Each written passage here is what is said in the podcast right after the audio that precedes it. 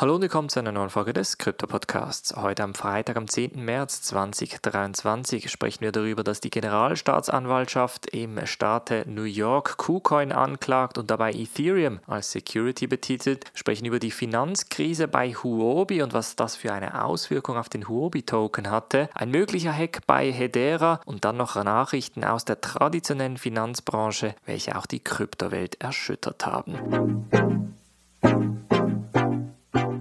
Springen wir gleich mit dem in die erste News Story. Und zwar ist es der Silicon Valley Bank ein bisschen an den Kragen gegangen. Und zwar hat die Aktie um etwa 60 Prozent korrigiert. Die Silicon Valley Bank ist eine der Top 20 Banken in den USA und jetzt fragen sich viele, ja, aber was hat das überhaupt mit Kryptos zu tun? Es sieht so aus, als wäre die Silvergate Bank die erste Bank in als Dominostein gewesen, welche da gefallen ist. Jetzt ist die Silicon Valley Bank in einer Situation, bei welcher sie eventuell Liquiditätsprobleme haben könnte und das wiederum könnte weitere Auswirkungen auf andere Banken haben und das wiederum auf den gesamten Finanzmarkt. Als wäre das nicht genug, hat die Generalstaatsanwaltschaft im Bundesstaat New York gestern Klage gegen KuCoin eingereicht. KuCoin ist auf den Seychellen domiziliert und bietet momentan nach wie vor den Handel von Kryptowährungen an. Jetzt sollte nach dem Gesetz vom Bundesstaat New York ein New Yorker Bürger nicht die Möglichkeit haben, Kryptos auf einer unregistrierten Seite wie zum Beispiel KuCoin traden zu können. Das bedeutet, dass teilweise die Amerikaner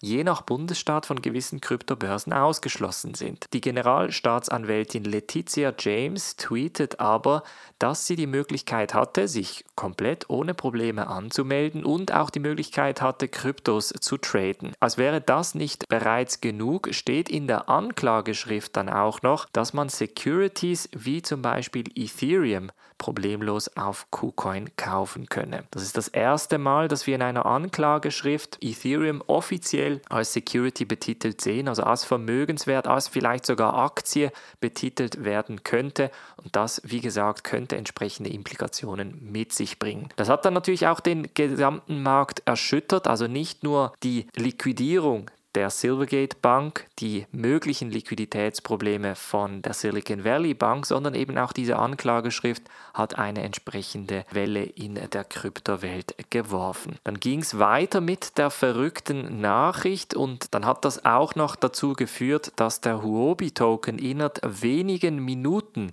einen starken Zusammenbruch von etwa 90 Prozent erlebt hat. Viele haben dabei erwartet, dass Huobi eventuell technische oder sogar finanzielle Probleme habe, aber der Huobi-Token hat dann innerhalb wenigen Minuten um 1000 Prozent das Ganze wieder rückgemacht und ist jetzt wieder auf dem Niveau, als es vorhin war. Justin Sun hat dabei getweetet und sich entschuldigt, dass der Grund für diese Krise eine Liquidierung in Höhe von etwa 307 Millionen US-Dollar gewesen sei, welche durch den Markt durch auch bei Huobi entsprechende Probleme ausgelöst haben könnte. Sie haben jetzt aber 100 Millionen USDC an Huobi wieder zurücküberwiesen und somit eine Art Liquiditätsfonds aufgebaut, welche unter anderem den Huobi-Token schützen soll. Ein normaler Tag in der Kryptowelt, es geht nämlich noch weiter mit den spannenden Nachrichten und zwar soll bei Hedera eine mögliche Sicherheitslücke im Mainnet ausgenutzt worden sein. Das bestätigt Hedera Hashgraph, also die Macher hinter der Hedera Blockchain,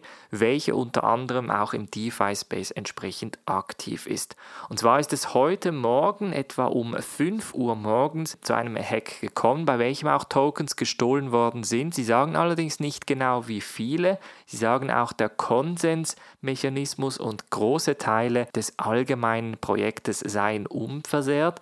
Aber was bedeutet das schlussendlich für die Nutzer? Das ist die große Frage. Ich habe bis jetzt noch nichts Großes von Verlusten gelesen. Es kann also auch sein, dass es nur ein kleiner Verlust gewesen ist, beziehungsweise dass sie jetzt auch bereits die Sicherheitslücke gestopft haben und entsprechend den Hacker anhalten konnten. Der Hedera-Gruppe ist es aufgefallen, als der Hacker versucht hat, durch die Brücke Pool-Tokens, also Liquidity Pool-Tokens auf SaucerSwap, Pangolin und Heliswap durchzubringen und dann ist das Ganze aufgefallen und sie sind jetzt bereits an einer Lösung dran. Ein verrückter Tag in der Kryptowelt. Wie gesagt, in dieser Welt wird es nie langweilig, deshalb auch unbedingt den Podcast abonnieren um weiterhin keinerlei Nachrichten zu verpassen. Ich wünsche aber trotzdem ein ruhiges und schönes Wochenende. Wir hören uns nächste Woche wieder. Macht's gut und bis dann.